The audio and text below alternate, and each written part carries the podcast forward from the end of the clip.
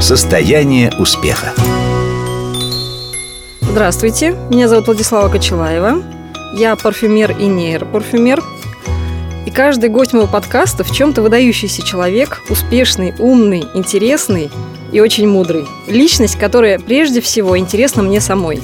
Ведь даже в небольшом разговоре с такими людьми можно найти ответы на давно волнующие меня вопросы – о бизнесе, о решениях, которые влияют на нашу жизнь, о стратегии, о планах, о личных взаимоотношениях, да и просто о взгляде на мир, глазами другого удивительного человека.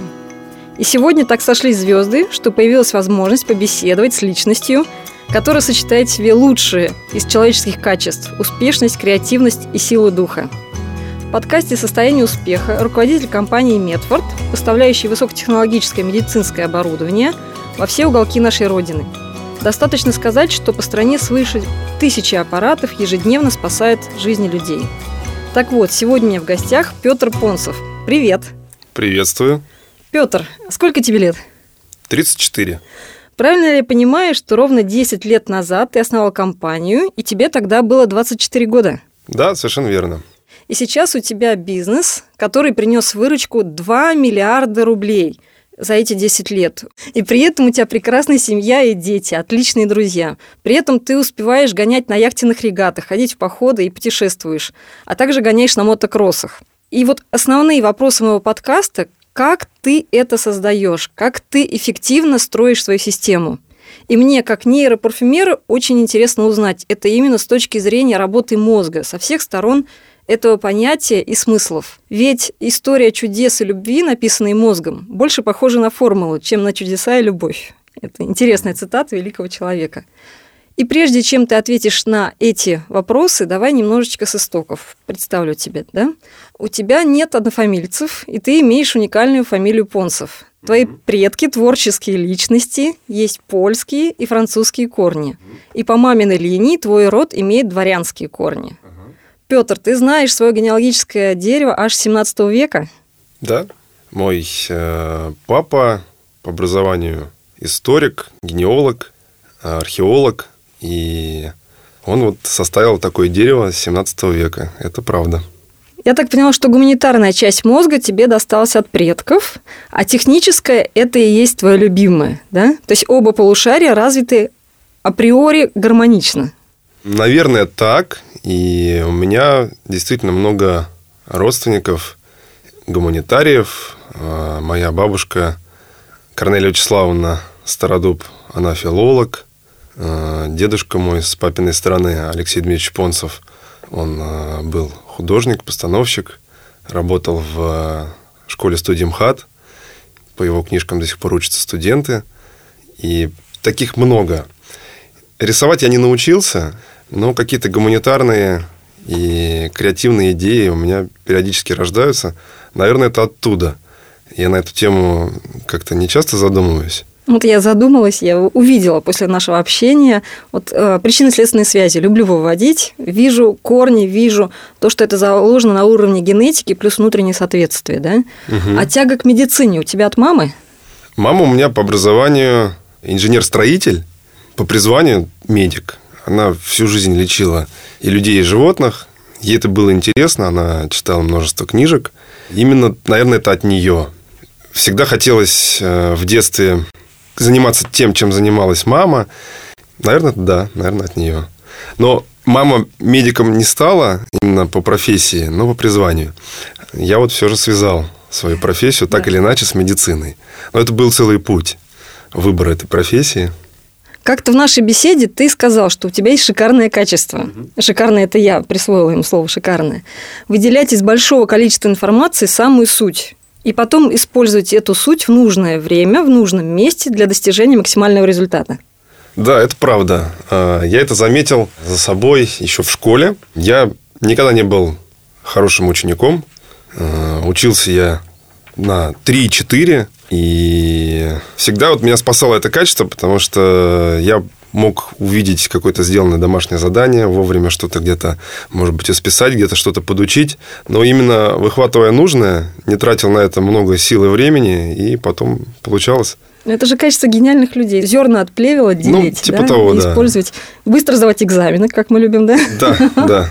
Подготовиться за несколько дней, то, что изучали в течение полугода. Я человек спонтанный, креативный. Не люблю долго готовиться к чему-то. И вот когда я действую спонтанно, это для меня понятная какая-то атмосфера, и получается всегда лучше именно... Это твоя энергия. Да, это моя энергия. Я вот как-то Да. выхватываю эту суть, эти зерна собираю на уровне интуиции, какую-то форму, и у меня что-то получается. А когда начинаю заранее готовиться, что-то делать, думать, прописывать, не всегда выходит хорошо.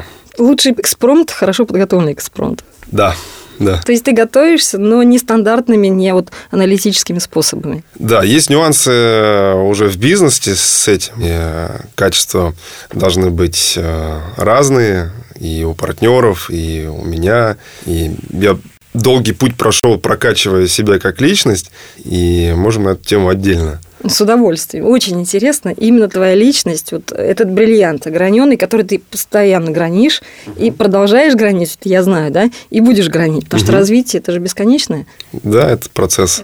Вернемся к юности. Профессора МГУ дали тебе необходимый вектор развития именно в инженерию, биометрические аппараты и системы, и ты стал инженером именно медицинского оборудования. Биомедицинские аппараты системы, так э, назывался факультет, на который я поступил в Московском институте радиотехники, электроники и автоматики МИРА. Это такое было золотое время, новая ступенька, новая жизнь, новые эмоции, новые отношения. Ну, то есть это вот Студенчество Прям очень много тебе дало. да? студенчество много дало. Я прям помню, это как вот некий переход от школы в институт. Это был такой рывок. В новую личностный. взрослую жизнь. Да, новая взрослая жизнь, потому что ну, это было классно. В 2009 году со Львом, твоим партнером, вы основали свою компанию. Ты тогда уже отработал 7 лет на чужую компанию, набрался опыта, и вы решили создать свое. да? Мгм. В первую очередь вы помогаете врачам, давая возможность проводить специальные медицинские диагностики. Как вы со Львом мечтали в начале пути о том, что вы сделаете, когда заработаете первый миллион, второй миллион? Ну, вот этот путь, э, этот слоган, вот эта идея, то, что мы помогаем врачам, это тоже такая длинная дорога. Вначале это, безусловно, было не так. Это э, было какое-то свое дело, увлечение. И вот эти вот цели и задачи, которые мы вкладывали в свой бизнес, они, безусловно, менялись. И вот формирование и фундаментальные какие-то ценности, это, ну, вот, это путь. И я помню, да, мы со Львом Подлесным, моим одногруппником, лучшим другом, соратником и моей левой и правой рукой, когда мы заработаем первый миллион, по-моему, мы планировали куда-то поехать отдыхать. Это уже было так давно, я уже, честно, не помню конкретно вот этот план, но я помню вот эту вот договоренность. Это было где-то в районе третьего кольца, мы сидели в автомобиле и вот это дело обсуждали. Состояние успеха. А что для тебя партнер, да? Это очень э, такая живая система, это очень неоднозначно. Вот как бы ты в квинтэссенции сказал, для чего нужен партнер, что такое партнерство? И почему вы друг другу необходимы со Львом? Это очень классный вопрос, и на сегодняшний день у меня есть э, ну, такое четкое представление, четкое понимание, как это все работает, и некая формула вот этого успеха. Десять лет назад этого не было, это на какой-то интуиции, наверное, мы, поняв подсознательно качество друг друга, вот совместили свои возможности, желания. Но на сегодняшний день это выглядит таким макаром, что Лев, он более системный, более последовательный, я более спонтанный, и мне там, допустим, проще общаться с людьми именно внутри компании. Лев может выполнять э, какие-то задачи повторяющиеся, по- последовательные, и его вот это, так скажем, комфортная среда обитания. А у меня вот, если я начинаю заниматься делами льва, я очень быстро начинаю затухать. И Это не твоя энергия, не это моя, его энергия. да. Да. да, Ему вот гармонично, а тебе это гармонично. пазл у меня сошелся, когда я прочитал книжку Адизеса «Как понять свой стиль управления».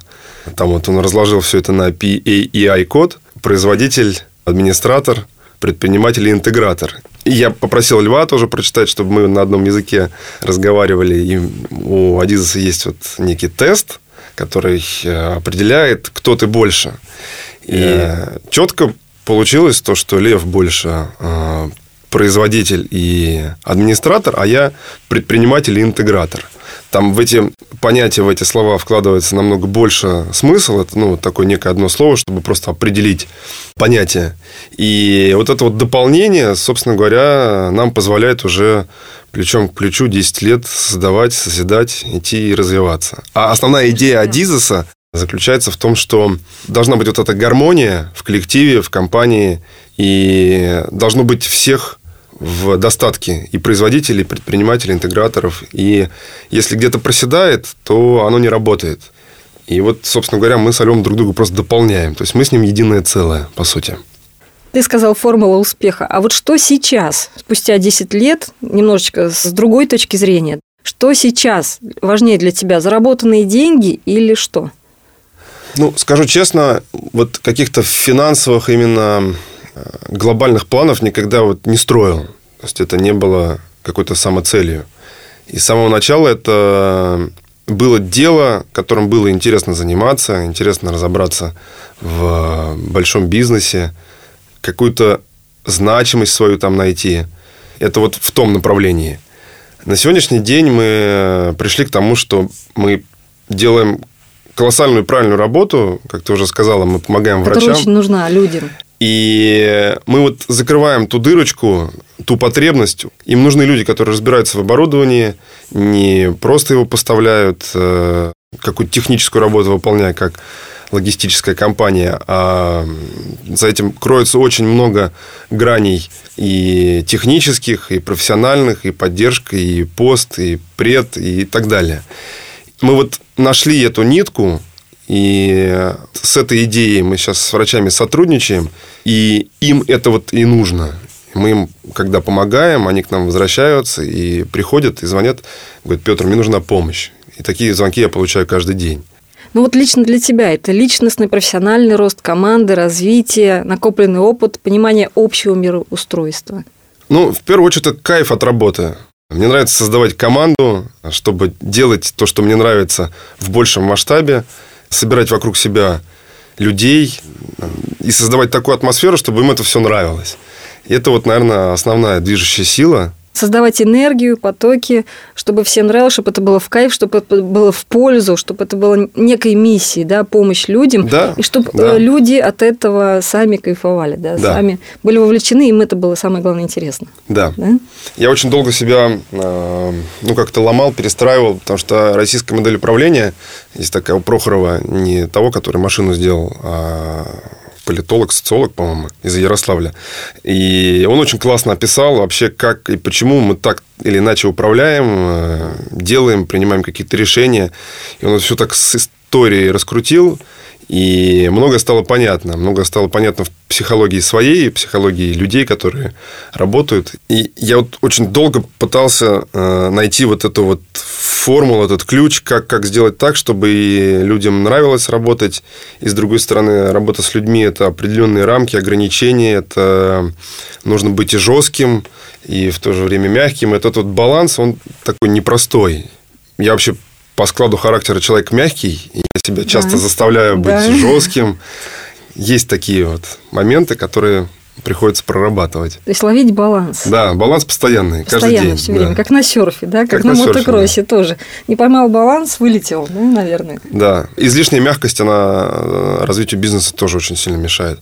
Точно так же, как и излишняя жесткость. Я вижу вокруг себя, вокруг э, других компаний, э, конкурентов, когда классическая модель российского управления, такой жесткий, прямолинейный тебя и э, результат плохой. Результат не в ногу со временем, результат совсем не отвечает э, каким-то мировым стандартам, если так можно сказать.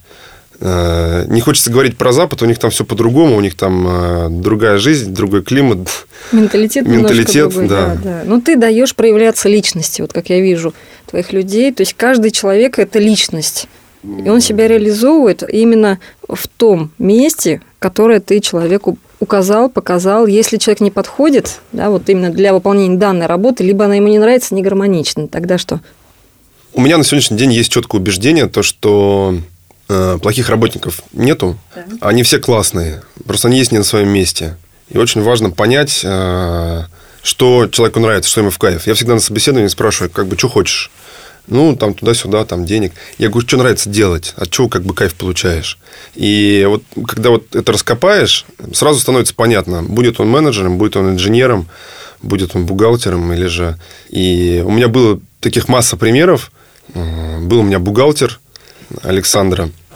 И вот, ну, не шло у нее. И она обучалась, и училась, и на курс Старалась, да? старалась. И вроде бы все нормально. Она классно свою работу выполняла, но постоянно косячила. И эти косяки были ну, в каких-то мелочах, но они были систематическими. И можно было говорить об этом бесконечно. Ну, просто в конечном счете я понял, что это не ее работа. И когда мы это раскопали, я ее спросил, она сказала, что для меня это просто было открытие, потому что я поняла, что вот эта вот систематичность, последовательность, перпендикулярность и параллельность бухгалтерская, Да-да-да. ну, просто не мое. А она по складу именно вот по вот этой формуле, если возвращаться там к Адизу, она похожа на меня в чем-то. И ей именно работа с людьми. Ей именно вот что-то созидать, работать с людьми. И вот эта систематичность вообще не ее. И я ей предложил повышение профессиональное, личностное. Как приятно. И она стала руководителем отдела коммуникации и кадров. И сейчас она работает с людьми. И у нее замечательно получается. И вот это вот очень важно найти. самое главное, с удовольствием. Она делает это с невероятным удовольствием. И днем, и ночью готова вкладываться. Она прямо вот отдается работе, потому что ей нравится. То есть очень важно понимать людей, чувствовать, понимать людей. Да, это очень важно. То есть в построении команды это, наверное, основное, да? Да. Состояние успеха. А что на сегодняшний день ты считаешь своими основными победами? Вот вообще во, во всей жизни. Во всей жизни. Да, во всей жизни. У меня было много взлетов и падений, э, и финансовых, и личных, и семейных, и всяких разных. И это такой путь длиной в жизнь, и все это опыт. И вот какая-то, наверное, победа самого себя, э, это вот, наверное, самое, наверное, главное. Самая основная победа. Да. Ну, то есть, вот победа самого себя и то- в том состоянии, в котором я сейчас нахожусь, это, я считаю, мое личное достижение. Я самым горжусь и э, ну, абсолютно не декларирую. Э, Моя семья, э, у меня замечательная семья, замечательная жена, замечательные дети, я их безумно люблю. Они мне дают большую часть энергии, которая у меня сейчас есть, меня вдохновляют строить какие-то планы на будущее и все остальное. Это, ну, это очень важно для мужчин. Семья это... прекрасная, да, у тебя. Ну и команда на работе, которая на сегодняшний день есть. Э, Лев, ребята, менеджеры, инженеры, э, мои партнеры. Это вот огромная ценность. Команда единомышленников. И команда Да, единомышленников, да. Команда лидеров получается. То есть не по вертикальной системе, ты начальник, Каждый, дурак, да, по-своему Да. лидер в своем направлении. И каждый может брать инициативу. То есть ты Да. позволяешь это делать? Да, обязательно. У нас даже на совещаниях есть такой пункт как бы личного развития. Есть множество дел, которые мы обсуждаем текущих, что сделал, не сделал, что не получается, как законнектить там с каким-то из отделов, с бухгалтерией или с сервисом. Ну, вот часто где-то информация по пути теряется. И на совещаниях мы это обсуждаем. Э, Ребята говорят, в чем проблема, почему не могут сделать быстрее, ну, ищем пути решения. И отдельный пункт, э, что сделал для развития для развития компании, для развития себя. У каждого есть какое-то свое маленькое дело. А, Оно быть может очень маленьким, может быть больше, но какой-то шаг вперед за неделю, за день нужно делать обязательно. Здорово, как в яхтинге. Что ты сделал для команды, да, и что ты сделал для себя. Да, У да, нас да. есть такой сло- слоган.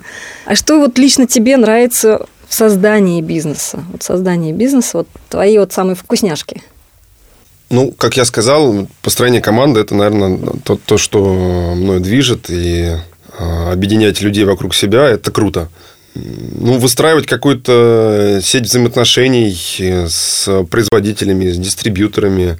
На сегодняшний день мы, когда собираемся каждый год на выставке здравоохранения, которая проходит в декабре в Москве на Красной Пресне, это такая встреча старых друзей – То есть не конкуренты, не соперники, а Нет, это друзья. все друзья, Все да, друзья. по большому счету. Даже есть компании, с кем мы, безусловно, там конкурируем, бывает жестко, но мы всегда здороваемся, улыбаемся, там кто-то делает более или менее искренне, но всех лицо знаешь, и это вот такая большая компания. Наш рынок, на самом деле, очень маленький. Компаний там, может быть, не одна сотня, но все друг другу знают. То есть это новый уровень подход, когда идет взаимообмен, да, и когда идут выстраивание хороших отношений, потому что все равно делаете одно дело, все равно вы друг друга понимаете и чувствуете, и, наверное, вы друг другу подходите, потому что вы занимаетесь похожими какими-то моментами. Ну, не всегда чувствуем, не всегда понимаем. Есть, конечно, какие-то у нас и конфликты, и столкновения интересов среди других компаний. Разное всякое было, но у меня вот таких вот прям открытых врагов нету. То есть я со всеми в нормальных отношениях, я открыт для всех всегда и всегда с радостью со всеми общаюсь. Э, но именно вот эта открытость, этот принцип мышления, он позволяет двигаться и развиваться я вот наблюдая за партнерами, там, конкурентами и так далее. Вообще вот в российской действительности, в российской ментальности быть открытым – это такая не совсем простая история. Очень, да. Тем более у нас. Как-то вот там они вот более открытые люди за пределами. У нас это немножко странно, ну, особенно за пределами Москвы. И я вот стараюсь такие вот вещи как бы ломать и среди коллектива, и вообще вот как бы вид за открытость и в этом неуязвимость, да, и в этом обмен ресурсами происходит. Ну, я вообще убежден, чем шире взгляд, тем выше личность. Когда узкий взгляд очень на проблему, э, очень сложно ее решать. Вот когда стараешься шире смотреть, э, просто становишься ближе, да, вот туда куда-то. Ближе туда и охватываешь больше. Да. да? Широта взгляда очень важна. Широта, и ты ломаешь некоторые стереотипы, я думаю, в нашем Абсолютно, да. Отлично. А что для тебя успех? Вот на сегодняшний день. Во всех областях.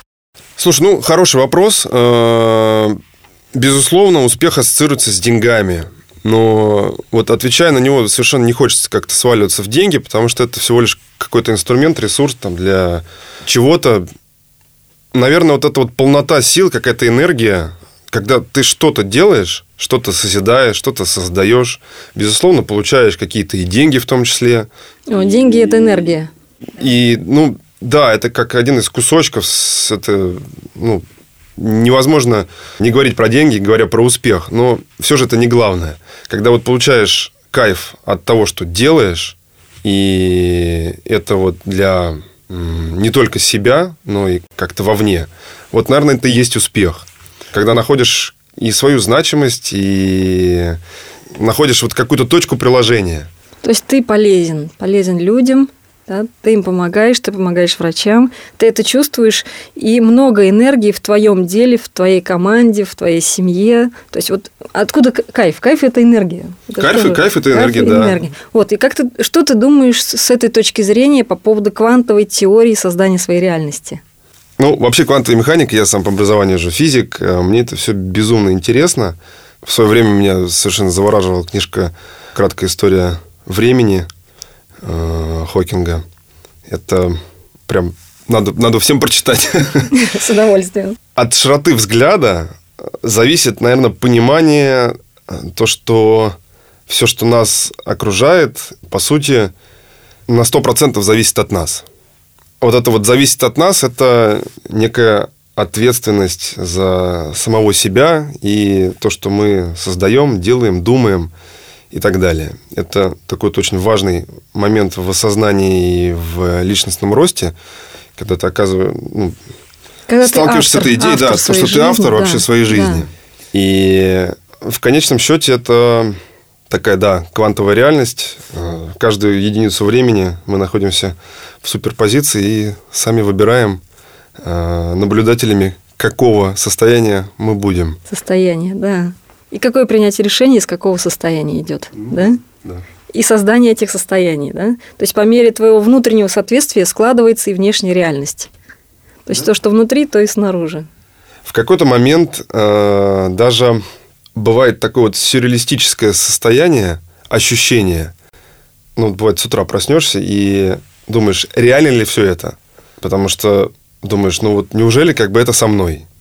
Понимаешь, что, что это вот, ну, вот ты все сам делаешь, потому что ты просто сам этого хочешь. Я делаю то, что хочу, и мне это нравится, я получаю от этого удовольствие. И оно вот само создается, само собой. И вот иногда вот это вот чувство бывает. Ты сам творец да, реальности, да. исходя из своих Не знаю, желаний. насколько это нормально, если честно. Это нормально, это нормально, это очень нормально.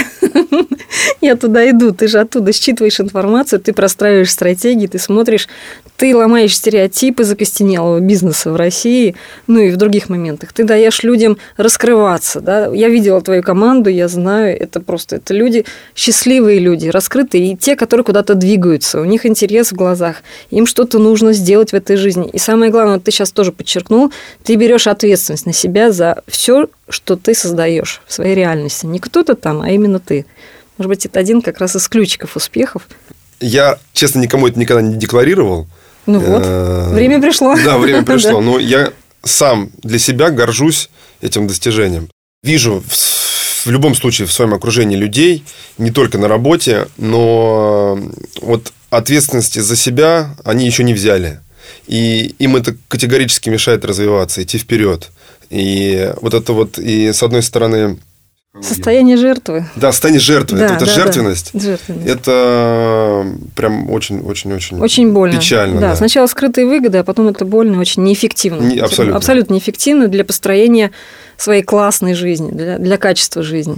Я даже ребенка своего воспитываю, дочку свою бесконечно, которую я люблю. И я вот ее с самого-самого детства объясняя вообще, что происходит в мире, даже на меня как-то так иногда там косо смотрит, когда я маленькому ребенку объясняю какие-то сложные вещи. Я ей, честно, вот эту книжку «Краткая история времени» Хокинга на ночь читаю, ей очень нравится. Ей сейчас 5 лет. Они все знают. Она уже знает, что существуют корпускулы, существуют там какие-то там реальности туда-сюда, там черные дыры. Уже нахваталось каких-то понятий. Периодически меня спрашивают, папа, как это? Там, ну, вот так, черная дыра. И я ей объясняю то, что она сама за себя ответственна. То, что мы, родители, э, ей помогаем, и если она просит эту помощь, безусловно, мы ей даем. Если мы видим, что нужна эта помощь, мы даем, но в каждом действии она сама за себя отвечает. И с- То есть она маленькая, но уже несет ответственность за свои действия. Да, мне кажется, она уже это как бы понимает. Это очень здорово. Да, ну вот это мое убеждение. Состояние успеха. А что такое креатив для тебя? Вот твоя идея сена на вечеринке закрытого клуба Мертфорд э, в шикарном пентхаусе на 82 этаже Москва-Сити. Да? Я знаю, что ты э, любишь узнать всю модель или весь метод, да, который подходит для решения твоих задач. И найти новые возможности для решения в тех частях общепринятой системы, которая не работает. Найти новые креативные пути и сделать так, чтобы оно работало. Ну, тут у тебя так, не- несколько вопросов в одном. Да. А, Значит, вот ты сказала про сено. А, Это действительно креатив. Он начался с э, идеи, у меня полгода назад возникло, э, создать направление видеорекламы в компании, видеоконтента. Мы нашли для этого сотрудника и начали создавать всевозможные видеообзоры своей работы изнутри, такие бэкстейджи, обзоры оборудования, обзоры технологий, объяснять людям на экране, кто мы и что мы. Очень понятно по всем каналам Да, это сейчас абсолютно понятный э, подход. Многие так делают. В нашей сфере немногие, мы одни из первых. И наши ролики очень сильно отличаются в нашей сфере. Но конкурентов много, а сейчас все очень много ушло в диджитал, все ушло в компьютер. У людей нету преград найти любое решение в течение пяти минут через телефон. И они звонят нам, звонят другим компаниям, звонят третьим, пятым и десятым, и мы для них, ну, такая некая серая масса, они нас не могут отделить, у них просто нет такой информации. Для того, чтобы что-то сравнить, ну, как минимум нужна эта информация. Они нас слышат по телефону. Это не единственный способ продаж, но он очень сейчас мощный. И это реалия, в которой мы работаем. И вот для того, чтобы себя отличать и показать ту ценность, которую мы себя представляем, несем, вот эту вот помощь врачам, в чем она заключается, мы начали этот видеоконтент создавать. К чему веду? И постепенно у меня стали появляться какие-то креативные идеи. И у меня вот родилась такая картинка, э, вот этот высокотехнологичный аппарат, э, который стоит много автомобилей, Ну, назови цифру. Люди любят цифры. ну, допустим, Ну, там миллиона три рублей. Это аппарат диагностический для акушерства, гинекологии, урологии там, и так далее. УЗИ, так в простонародье. И вот такой вот контраст мощнейший. То есть, вот этот аппарат в поле, Такой космический корабль Да, да, с тонкими настроечками. да, и в поле. И вот эту картинку я начал дальше развивать как идею. Идея в результате закончилась роликом, который мы приурочили к десятилетию нашей компании. И в результате ну, вот получился некий даже такой вот сюжет. Это две минуты ролика, но для нас это 10 лет жизни, 10 да. лет работы. Мы везем через вот препятствия, через грязь вот это оборудование. Ну, это такой некий символизм. Для того, чтобы доставить в больницу доставить людям, в больницу. которые нуждаются в этом. Да, в такую сельскую больницу. Это настоящая сельская больница. Мы нашли в области э, такое учреждение, долго согласовывали, чтобы нам дали возможность там поснимать. Это вот прям настоящая скорая помощь. И мы вот доставляем э, в эту больницу. И там врачи, которым мы это дело доставляем, они искренне радуются. Ну и получился вот такой вот символичный двухминутный фильм. И он очень хорошо характеризует вот э, те идеи, которые мы вкладываем в свою работу. А креатив в бизнесе? Вот нестандартное решение. Все делают вот так, да, по схеме. А ты эту схему видишь, знаешь, угу. изучаешь стратегически. Как Эйнштейн, выходишь из угу. системы и находишь именно то самое решение, которое делает вас на несколько шагов вперед. Про клуб тогда чуть позже расскажу, отвечу сейчас на твой вопрос. Да. Ну, я в целом делю все процессы на работает и не работает. И будучи вот по Адизесу интегратором, у меня всегда вот как-то интуитивное желание любой процесс переложить на язык людей, чтобы им было понятно, как выполнять ту или иную задачу с их высоты. И если я вижу, что что-то не работает, я сразу автоматически начинаю думать, как сделать так, чтобы оно заработало. А очень часто бывает, вроде бы сделал логично, и вроде бы все правильно сделал. Написал, объяснил, но люди не понимают. И мы даже на работе применяем такой принцип «понял, не понял».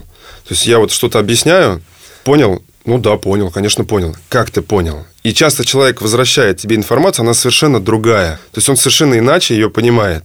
Я такой, окей, давай еще раз. И вот, э, на прост... другом языке, да, простой да, вопрос. примеры.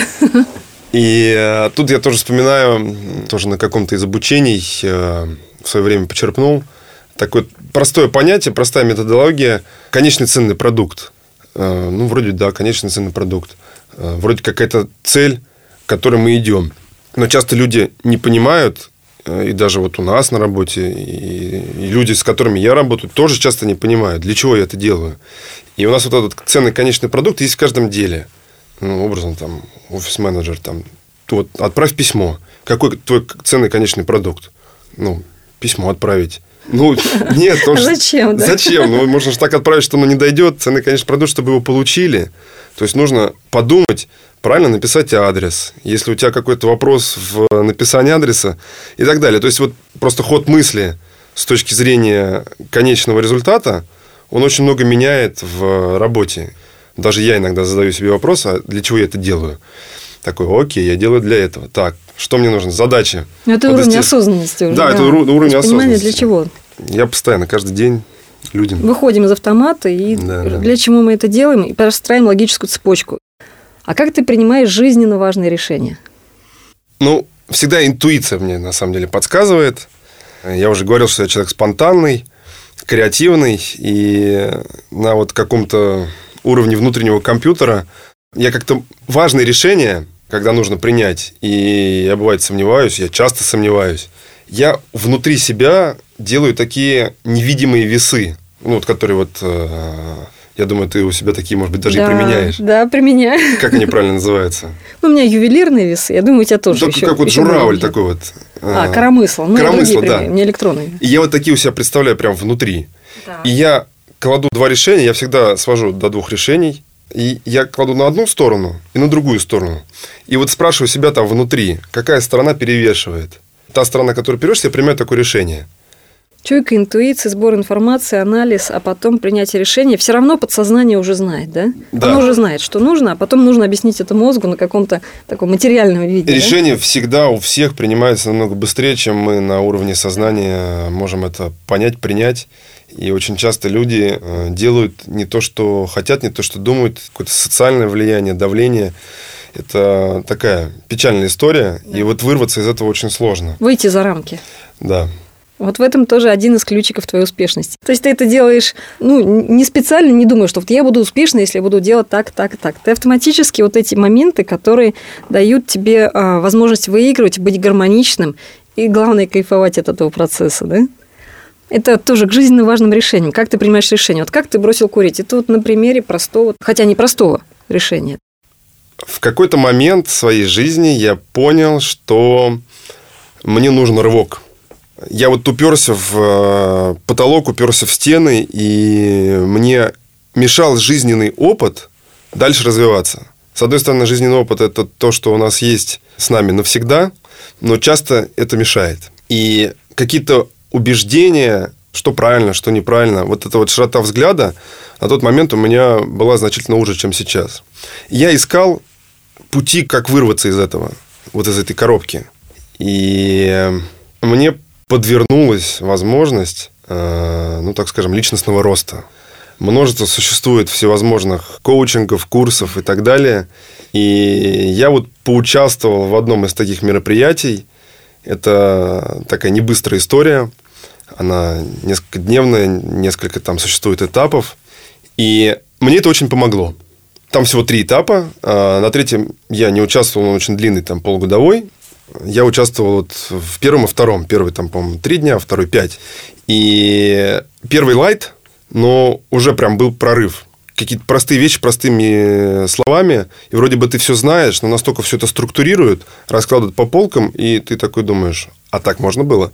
И когда я пришел на второй этап, тоже это было принято решение не сразу. Меня долго колбасило, и я долго пытался вообще понять свое отношение вот э, к таким вещам, этим курсам личностного роста. Ну, каждый сам для себя должен решить. Для меня это прям огромный плюс. Для меня это дало рывок. И там было э, условие бросить курить на эти пять дней. То есть там нельзя ни курить, ни всевозможные остальные способы и методы получения удовольствия, чтобы быть максимально сконцентрированным на знаниях, которые ты там получаешь. И я возмущался. Я считал, что это не совсем окей, что это влезает в зону моего комфорта и вообще личности.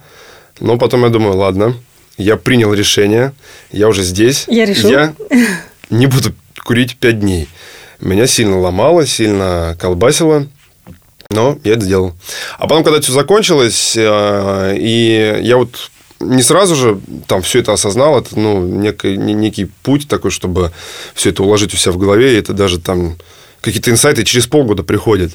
Но после этого я подумал, раз я сделал этот шаг, вообще пришел на эти курсы личностного роста, прошел первый этап, второй этап, и я эти пять дней не курил, не буду я курить и вообще. То есть компенсация, то есть можно брать э, из других источников ту же да. энергию, то же удовольствие, то же расслабление. То есть можно делать то же самое, но по-другому. Да. Но я очень долго курил, и потом я вот за один день принял это решение. Я говорю, молодец. Состояние успеха. Откуда ты берешь энергию для жизни, для бизнеса, для творчества? Потому что для креативных решений, для стратегии, вот как ты движешься впереди, да, для этого много-много энергии, как у ракеты. Нужно, чтобы много было люди за тобой идут. Поэтому по уровню энергии ты выше. Ну, как я сказал, семья. Семья – это колоссальный источник энергии. Я просто это понимаю, когда что-то идет не так, безусловно, э, семья – это тоже живой организм. Какой-то минимальный конфликт меня может там, выбить настолько из колеи, что как будто бы оказываешься на нуле. И я понимаю то, что для меня семья – это прямо огромный ресурс энергетический. Ну, вот креатив сам по себе дает мне энергию. То есть вот когда я что-то, ну, даже, может быть, создать какую-нибудь листовку на работе. Что ты придумываешь? Ну, креативно. Творишь, да, ну, да. ну креативно, не как все. Да, креативно. Обязательно. И меня это зажигает. Я, когда это делаю, получаю это вызов такой. результат, вижу, да. И потом вижу вот эти вот взгляда людей, которые сначала, come on, что это? А потом они такие, да, это креативно. И мне это зажигает, мне это нравится. Здорово. То есть такой челлендж, вызов. Да, да, вызов да. сделать что-то такое, то, что еще не было, но при этом, чтобы это было вау, да? У меня да. тоже в этом энергия, я очень хорошо понимаю. Это мы с тобой подошли к Медфорд Клабу. Давай, вкратце расскажи, да. Тоже креатив. Э, в этом году праздновали 10 лет, э, и нужно было делать корпоратив. Корпоратив вот в классическом понимании это застолье, это вот мы все сидим, говорим тосты и поздравляем э, работников, награждаем бухгалтера и говорим, что мы достигли этих результатов, потому что у нас там показатели, Excel, презентация. И я прям это все дело представляю, и прям мне так становится от этого дурно. Настолько там это все неискренне, настолько это не отвечает э, тем какой-то. да, потребности стандарты, да. людей. А людям на самом деле хочется быть значимыми, быть красивыми, вкусно покушать, пообщаться, поговорить и просто побыть в какой-то тусовке э, единомышленников, но при этом, чтобы им не мешали. И вот эти всевозможные конкурсы, когда прыгаешь в мешках, ну, это настолько уже, ну, вот прям, ну, ну, прям, ну, не могу. И вот эта вот идея, развитие этой идеи, и то, чтобы сделать вот эту вот тусовку, и чтобы показать в конечном счете для людей, для той команды, которая меня привела сегодня в эту студию, хотелось создать что-то вот уникальное. И родилась идея Медфорд-клуба. И первое заседание этого клуба мы приурочили вот к десятилетию. То есть первое заседание было сделано для того, чтобы отметить 10 лет компании. Мы сделали креативное приглашение. Мы Это было шикарно. создали Начиная с водителей, с машин. И вот это очень красиво. Консьержа клуба, который разослал всем приглашения. Всех приглашенных, у нас было 60 человек приглашенных, э, каждого забирал Мерседес, э, с ним связывался консьерж, привозил в башню ОК в Москва-Сити. Никто не знал, куда он едет, это было в абсолютном секрете. Да, да. И это тоже был креатив. И вот что ценно, ну, что я, во всяком случае, вкладывал, каждый, конечно, по-своему это дело понял. Вот создать настроение, ту энергию, в которой ты пребываешь на этом Энергия, мероприятии. атмосфера, да. Да, атмосферу. Вот эта вот секретность какая-то. Вот, и, и все вот они... И кто-то даже боялся, даже как-то опасался, куда же нас привезут. это интересная интрига была. Да, это интрига была. И в результате это вот э, некая такая клубная встреча. Э, мы там обсудили правила клуба, привилегии клуба. А, и обязательно э, дресс-код. Дресс-код. Black tie. Все должны быть красивые, элегантные. Обязательно, да, обязательно. И все были, безусловно, элегантные, изысканные, красивые. Получились суперские фотографии. Все были на одной волне, на одном настроении. И все сейчас смотрят, вспоминают этот вечер. И он получился, ну, совсем не такой, Он шедевральный был. по-моему, Как люди привыкли, По да, энергии. Столько радости, столько счастья было, столько драйва. Игра была, был вызов, было что-то, что-то вот... То, что называется цимус, да, и вкусный изюм. И посреди 82 этажа башни Ока в Москва-Сити стоял наш ультразвуковой аппарат в стогах сена, на досках, таких прямо неструганных. А, Это, опять же, контраст, это вызов, это ну, шок для людей, которые приходят, они вообще не поняли, куда они пришли, они оказываются на 82-м, этот аппарат, и это, это классно. Вся красивая Москва под ногами. Да, да. Ощущение полета возникало, музыка, ощущение полета было полное. У нас таких э, встреч клуба будет все больше и больше. Однозначно будем их проводить каждый год. Будут новые участники. Изначально участников клуба выбрали именно по составу команды, те, кто напрямую или косвенно связаны с компанией Медфорд. А дальше, как в лучших английских клубах, можно стать участником только лишь если минимум два участника клуба одобрили, Рекомендую. рекомендуют. да, Да, обязательно. Конечно, он же закрытый. Да, закрытый. Закрытый там много есть еще а, приятных тайн. Да. Не будем рассказывать о них. Состояние успеха. Петр, а как ты гармонично уделяешь время семье и детям? Им же много внимания, много времени требуется, а ты двигаешь потоки, ты впереди компании. Ну, я вообще человек семейный. Я вырос в большой семье, у меня две сестры, у меня есть старший брат. И для меня это ну, такая основа, и это важно. И я получаю в целом удовольствие от семьи, от общения с ребенком, и я много времени провожу с семьей. Ну, с ребенком проще.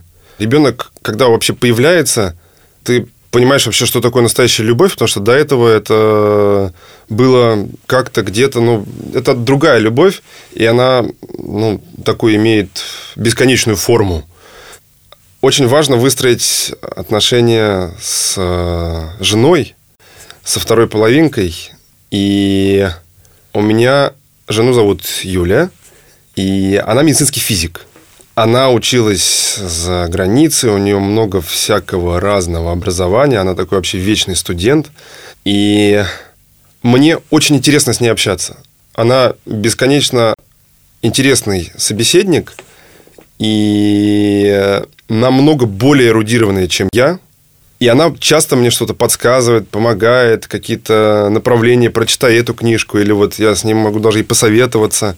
Э, не всегда у нас сходятся мнения, иногда мы спорим, вступаем в дискуссию, у нас начинаются дебаты. Как партнер, да, как да, со львом. Ну а как же, в споре рождается истина. Вот такие оба две сильных личности, и не могу сказать, что вот у нас всегда все было просто. Да, такая колоссальная энергия в нашем союзе – рождается.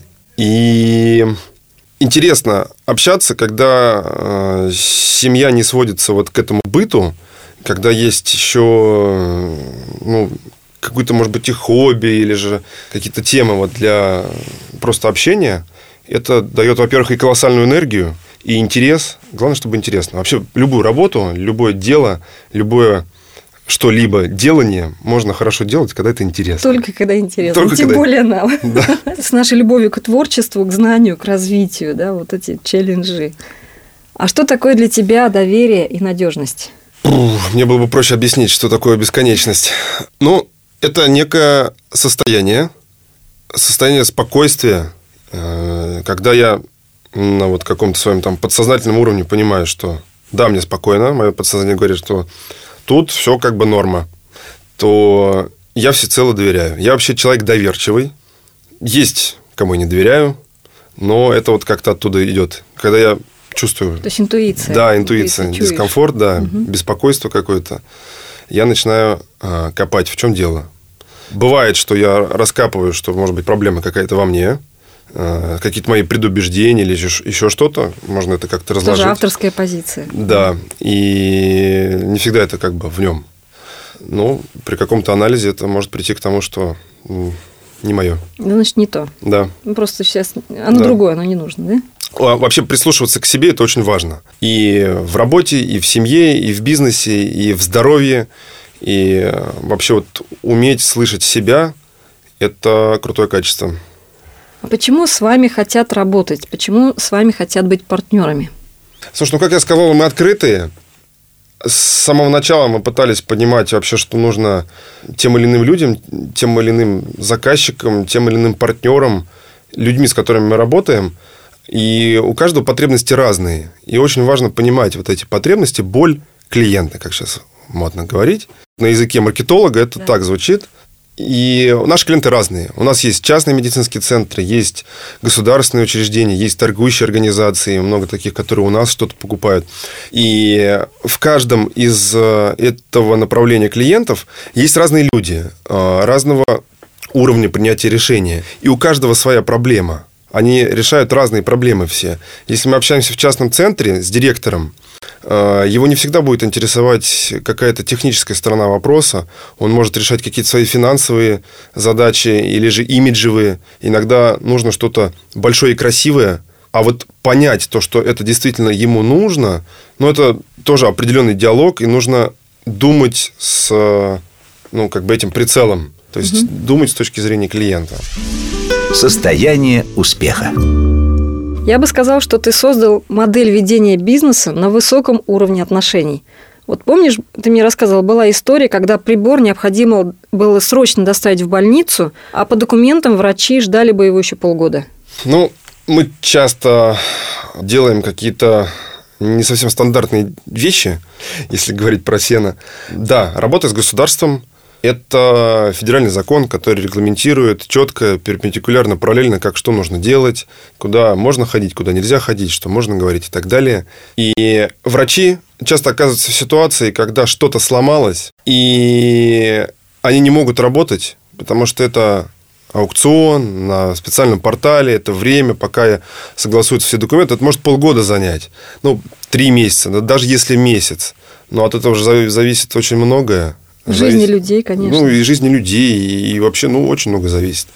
И у нас есть э, такие ситуации, когда мы просто, ну, берем, у нас есть этот прибор, он, допустим, просто на складе стоит, или какой-то датчик для УЗИ-аппарата. Мы его отправляем в больницу и закрываем проблему на сегодняшний день.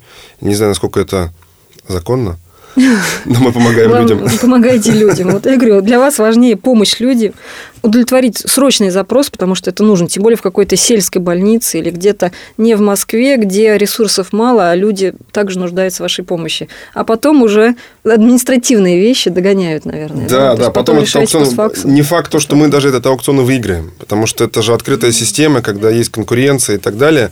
Есть масса нюансов, но может оказаться то, что мы не выиграем этот аукцион.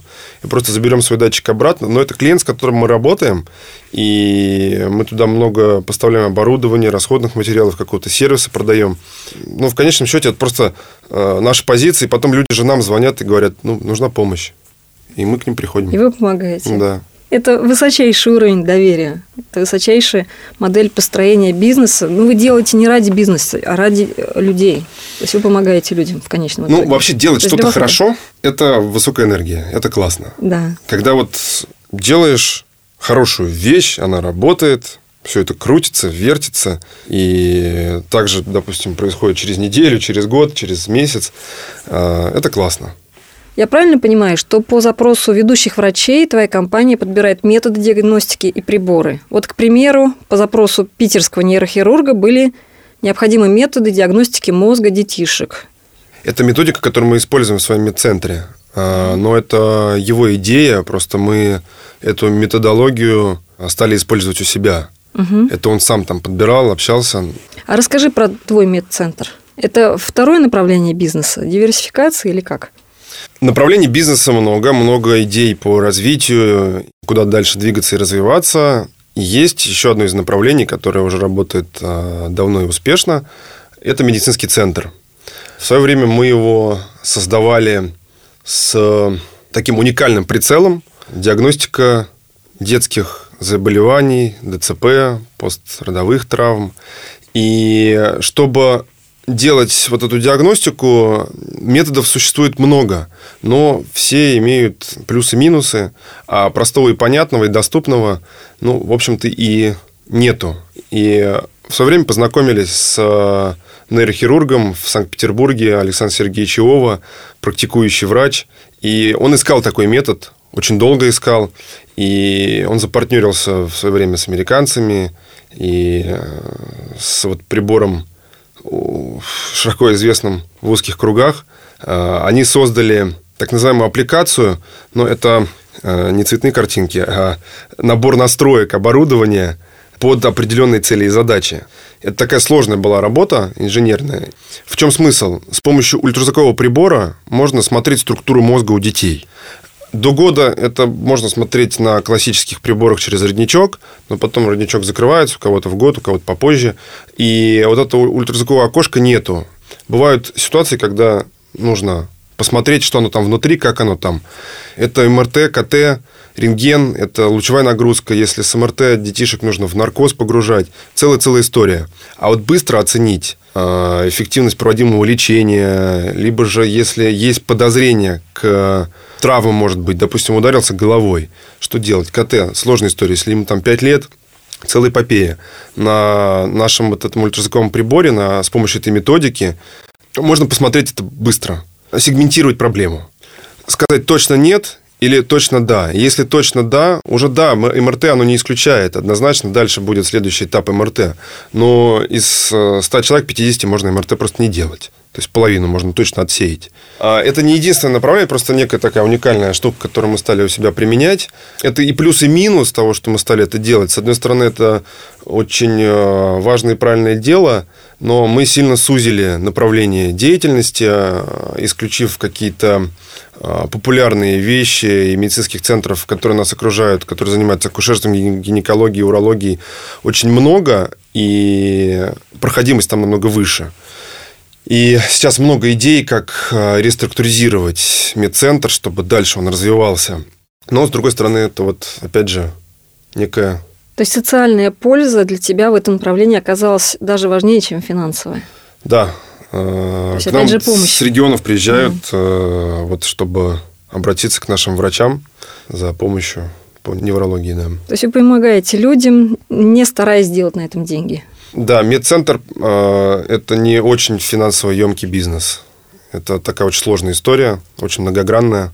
но очень важно и полезно. Вы просто очень важны для решения вот этих задач. Да.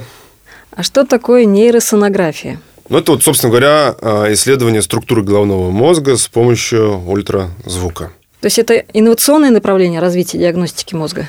Ну, нет, не совсем. А, ультразвук-то метод тоже давно появился, не первый десяток. Он всякий разный и развивался очень быстро и стремительно. И сейчас ультразвуковые приборы помогают врачу в описании проблемы, которую они видят на экране. В конечном счете все равно всегда это делает врач в любом методе визуальной диагностики. Но приборы сейчас уже умные, они все это помогают делать. А нейросонография сам как подход уже давно появился. Просто в классической школе ультразвука, если открыть любой учебник, там будет написано «До года нейросонографию смотрим, После года нет, родничок закрылся, не видно. Просто Александр Сергеевич описал эту методику, как с помощью а, УЗИ-прибора через а, затылочную косточку, через виски, с помощью вот этих данных, очень скудных, которые получаются, но все же получаются, описать те или иные проблемы. И резонанс очень высокий был. И многие сказали, что это не работает, мы не доверяем таким скудным данным. Но метод описан, в Минздраве про него знают, э, есть э, бумаги. Главное, что он работает. Да, он работает абсолютно 100%. Это да. основное. Много основное уже последователей, все. мы вот в постоянном контакте. В этом тоже ваша уникальность. Видишь, ты находишь просто вот бриллианты, да, и очень необходимые людям. А как ты видишь дальнейшее развитие бизнеса? То есть как ты понимаешь, куда именно стратегически дальше двигаться? Дистрибьюция медицинского оборудования на сегодняшний день очень высококонкурентный рынок. И куда-то двигаться и развивать э, идею и прикладывать нашу энергию, которая у нас много. Много, не просто э, так. Куда-то нужно. Я нахожусь в постоянном поиске. У нас есть и новые направления с какими-то уникальными приборами именно по дистрибьюции. Мы сейчас вводим на рынок новый прибор по диагностике печени. Вот это уникальная история. Конкуренция в этом направлении очень низкая. Существует всего один конкурент.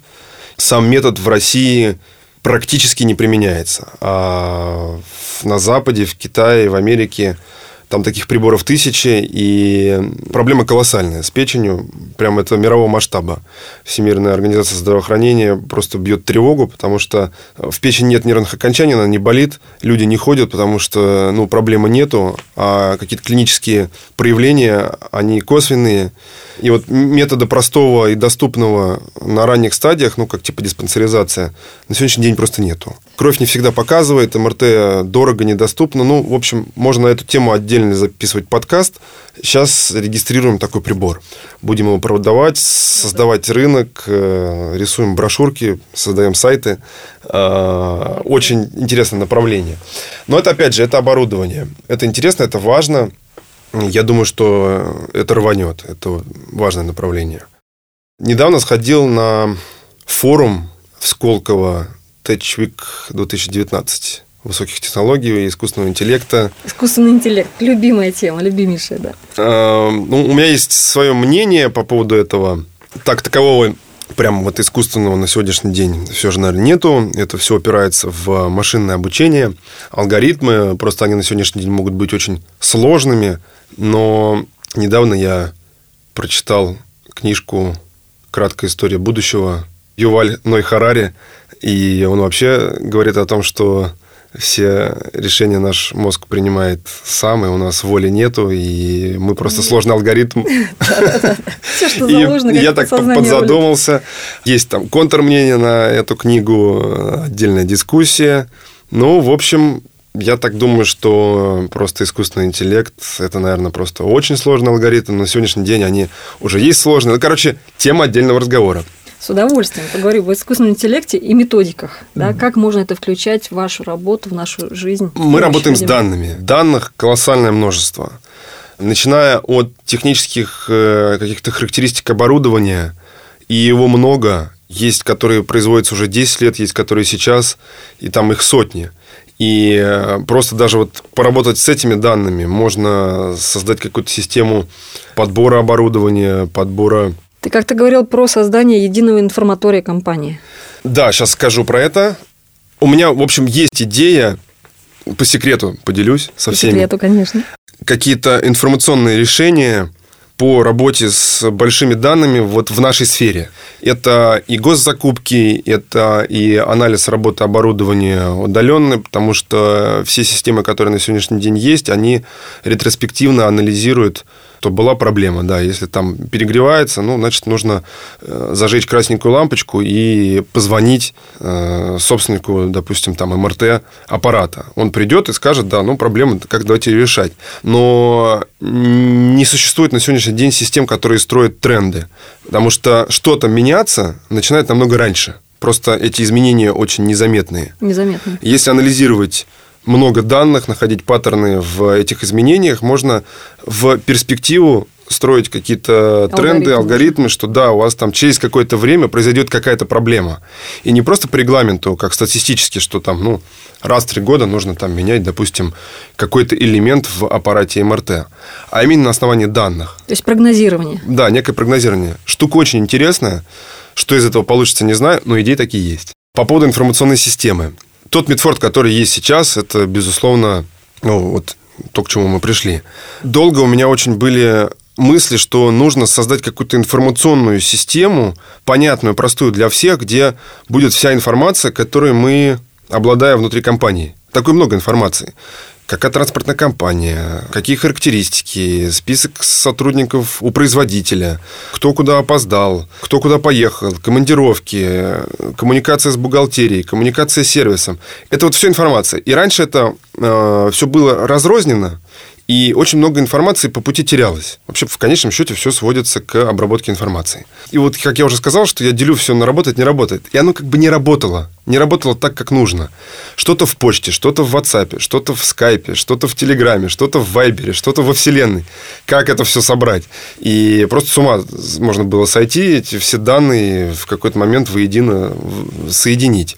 А в какой-то момент, когда нужна какая-то информация, начинаешь это искать, какое-то письмо там в электронной почте год назад, ну, не структурировано абсолютно. абсолютно. И мы нашли такую систему, полностью всю работу компании – а мы сейчас наше взаимодействие разделяем на два типа. Фронтенд и бэкенд. То есть фронт – это вот все, что мы с внешним миром, продажи, взаимодействие с клиентами. Это у нас одна информационная система. А бэкенд – это вот все, что внутри коммуникации компании. Это другая информационная система. И вот понимание этого, что это нужно разделить и не связывать. У меня были попытки, когда я хотел это соединить все. И не работало не получилось. Я это дело просто вот разделил в разных совершенно песочницах.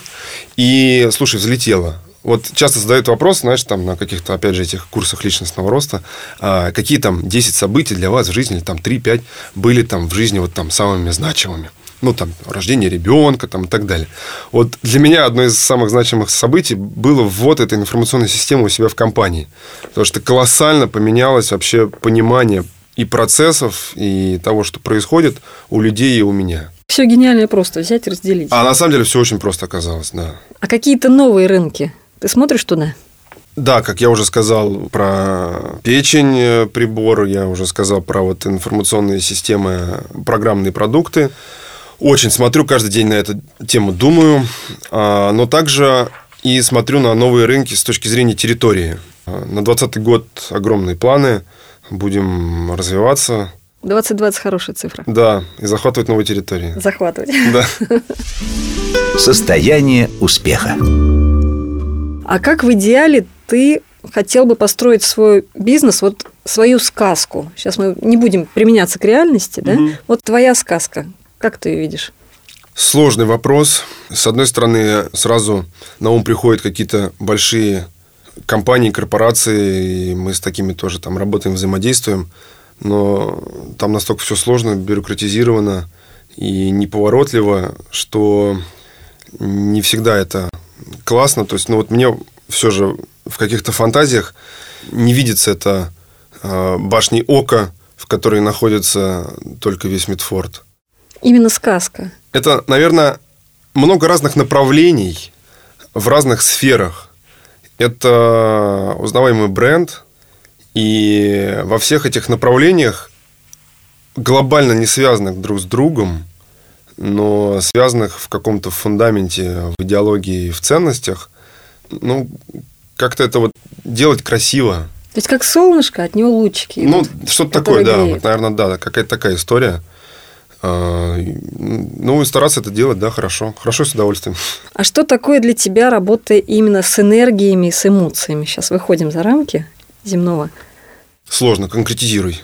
Деньги – это энергия, да, эмоции ага. – это энергия, построение команды, да, вот энергетическая сущность вашей компании. Ага. Ты же вот придумал сделать энергетическую сущность компании в виде аромата компании. Это тоже энергия, да. Ага. А взаимодействие между людьми – это энергия. То есть ты управляешь потоками, может быть, неосознанно, но ты впереди, ты идешь. Мы сейчас уходим немножечко от стандартных понятий, угу. да.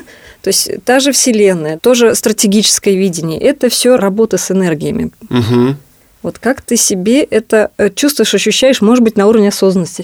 Уловил мысль. С одной стороны, все просто. Когда начинаешь делать какое-то дело, которое сложно идет, но вот с самого начала как будто бы не задается, и чувствуешь, что, что у тебя отнимает это колоссальное количество сил – ты теряешь эту энергию, и тебе это сложно дается. Ну, значит, что-то неправильно, не работает, надо, надо что-то менять. Ищу пути, вот как это сделать, либо с кайфом, либо найти того, кто это сделает с кайфом. То есть там, где есть энергия жизни. Да, да? и вот это вот какое-то движение Вы вперед. же возрождаете энергию жизни, когда помогаете людям, когда даете приборы и диагностики, которые помогают им вылечиться. Это же жизнь, вы создаете жизнь в итоге. По сути, да.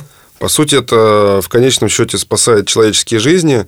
Мы очень сильно фокусируемся именно вот на, на, на врачах, с которыми мы взаимодействуем. Пытаемся их проблемы решить, их э, слово, которое тебе нравится, боль, э, но это все маркетологи. Да, энергия, она, она окружает нас повсюду и везде. И все в конечном счете можно померить с точки зрения вольтов, как инженер да. говорю. Да. Где-то их больше, где-то их меньше. И однозначно какие-то классные вещи, вкусные, которые с таким прям мощнейшим зарядом, они всегда взлетают. И люди это чувствуют. Люди вообще очень чувствуют искренность. И когда что-то делается по-настоящему, что-то делается открыто и с душой, для меня это тоже было таким, ну, неким, ну, как то хочешь сказать, открытием. Ну, вроде все просто, но, наверное, тоже открытие. А, когда делаешь презентацию, можно очень хорошо подготовиться, можно сделать все структурированно, степ-бай-степ, и без единой ошибки. Рассказать это все перпендикулярно, параллельно, красиво. Но это не будет жизни, да? И все-таки скажут, окей, поняли. Хорошо поработал. Хорошо поработал. А можно, рассказав это где-то своими словами, где-то, может быть, даже и с ошибкой, потому что можно, когда начинаешь импровизировать, э, запнуться.